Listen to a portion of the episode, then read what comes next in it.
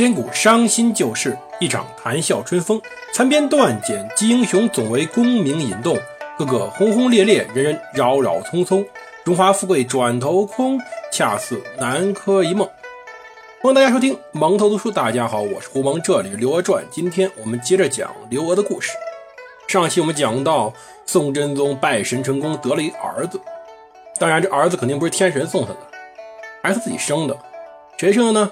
他和当时刘娥一个宫女李氏所生。但名义上、对外宣传上，而且史书记载上都说，我们宋真宗的这唯一的儿子赵受益为刘娥所生。这奠定了刘娥在后宫的地位。中国自古以来两套规矩，一套叫母以子贵，一套叫子与母贵。什么叫母以子贵呢？就是说嫡长子或者嫡子的地位要高于一切。如果这个儿子是皇后生的，那么地位非常高。这是为什么《甄嬛传》中那个皇后总是跟她姐姐争地位？为什么呢？她非常伤心，因为她姐姐抢她的皇后之位不说，而。他儿子的嫡子之位也会被他姐姐的儿子所抢，嫡庶之分在中国古代是难以跨越的一条线。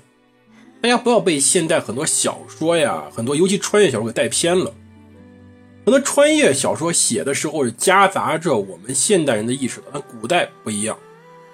古代嫡子庶子差别很大。在大观园中，《红楼梦》大观园中，贾宝玉是位爷。那贾环呢？贾环是庶子，在王熙凤口中说，贾环或者环少爷怎么着也是位爷。不一样的，贾环充其量只能算半位爷，这就是庶子的地位，没有地位，并且很缺乏权力。另外一套后宫法则是母以子贵，就是说，随着自己儿子的地位上升。逐渐，母亲的地位也会上升。一个例子是什么呢？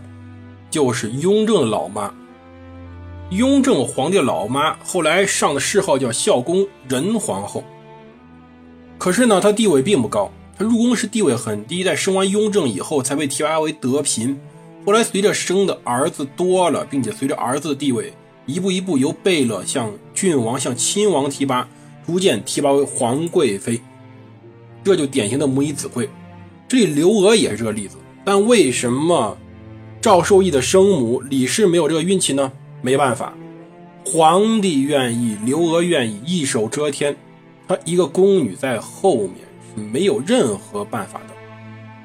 而在刘娥生了赵受益以后，啊，生要加个引号啊，生了赵受益以后，刘娥年龄比较大了，四十多岁了，真正抚养赵受益的责任。没有在刘娥身上，一个四十多岁的女人去照顾一个婴儿太难了，而这个责任落在了与刘娥关系非常好的杨氏身上。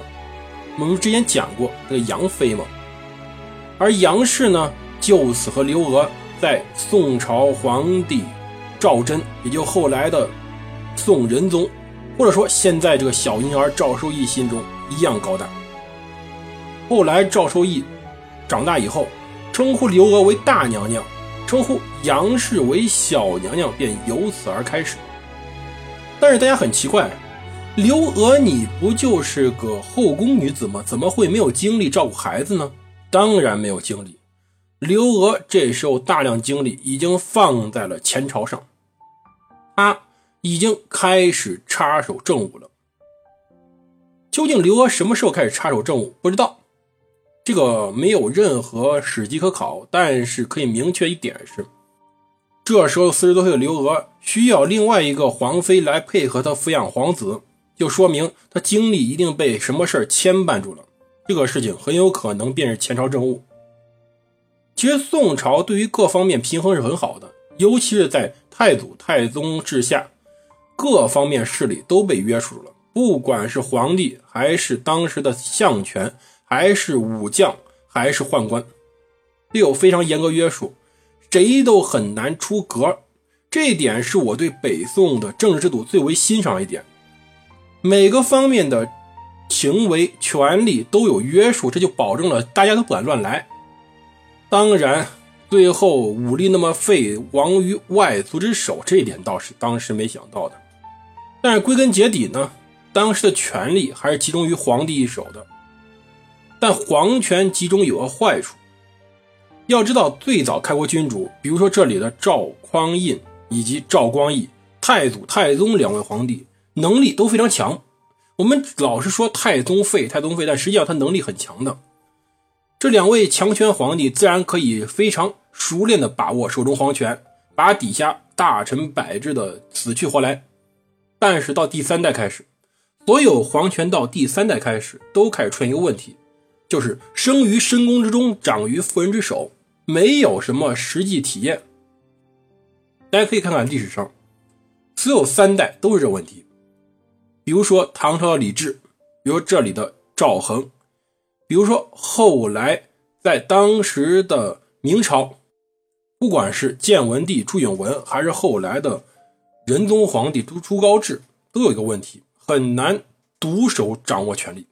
那么必然要有分权，谁分权呢？一部分权力自然落到大臣手里。比如说这时候，相权远比最初时候要大。你想想，李沆都敢烧宋真宗的折子了，哼！我认为。陛下不能立刘氏为贵妃，那宋真宗就真的吭吭唧唧不敢立刘氏。刘娥也只敢跪在地上说：“臣妾无德，不宜当贵妃之位。”反正呢，大臣对当时皇帝权力起到了非常大的制约，但另外一部分权力要在皇帝手里掌握呀。可是皇帝如果没能力怎么办？自然垂询身边的人。但可笑的是，宋朝身边人。最大一群身边人宦官是被制约非常严的，宦官不能干政，这是第一条，就宦官不能从事文官政务，而历代宦官要掌握的武官政务呢，可以。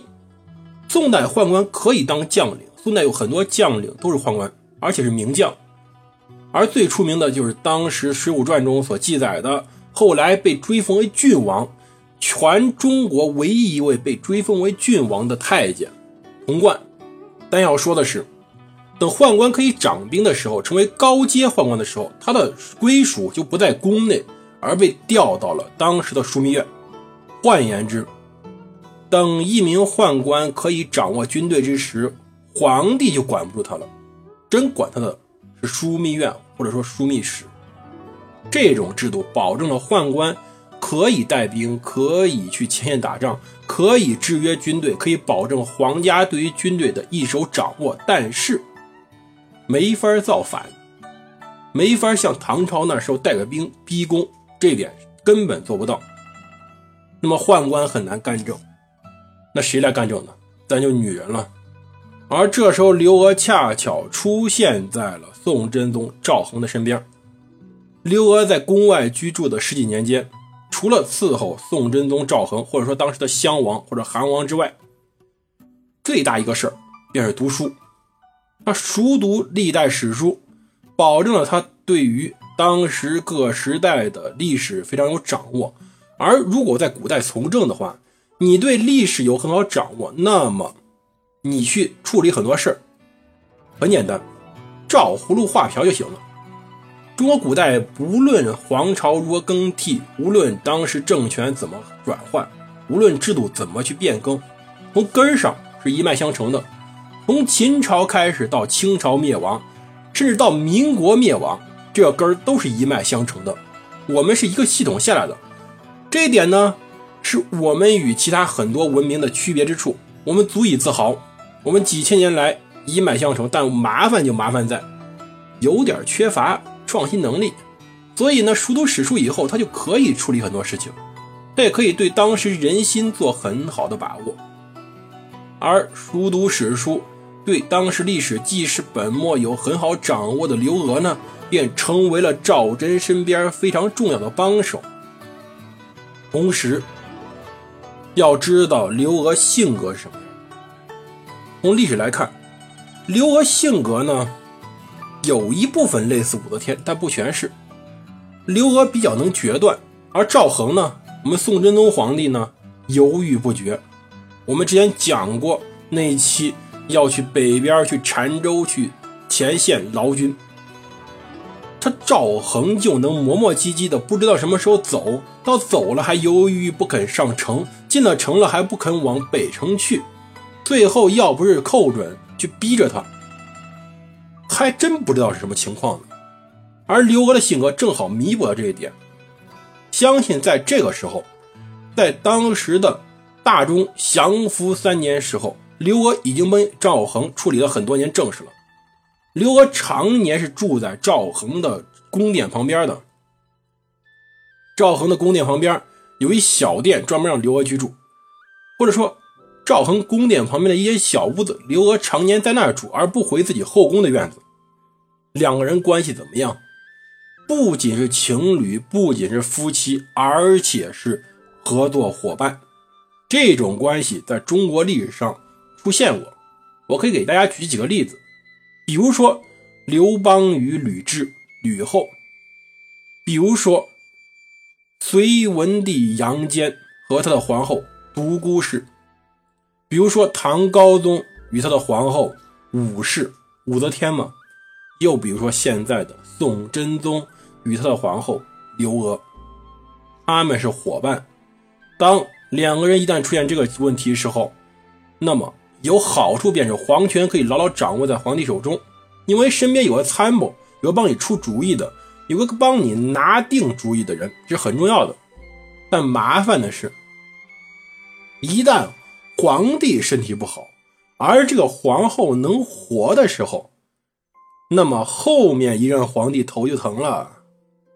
女主天下就此开始。想想吕后，想想我们的武则天，再想想后来的慈禧太后，都是一个模式。而这里最后说一句，便是：宋朝啊，对于宦官控制太好，对于外戚呢也有所控制。外戚就是皇后身边的那些舅舅们呀、父亲呀，就皇帝的老丈人和大舅子，他们会封很高的。官职，但是没差遣，官很高，工资很高，不好意思，你没权利，你没具体的事儿可办，就养着您就得了。那么导致个结果便是，宋朝出现了很多次的太后干政，没办法，太后是不得已的唯一选择，是不得已唯一能代替皇帝去处理一些事务的选择。而刘娥的政治道路，也就是在大中祥符年间开始正式迈上快车道的。这时候，刘娥已经不仅仅是皇帝的妃子了，她已经成为了皇帝的顾问。那么，我们宋真宗拜完泰山以后，还有什么举动呢？肯定有啊，人家都得意儿子了，接着酬神呢。那么他还接着怎么酬神？我们下期再讲。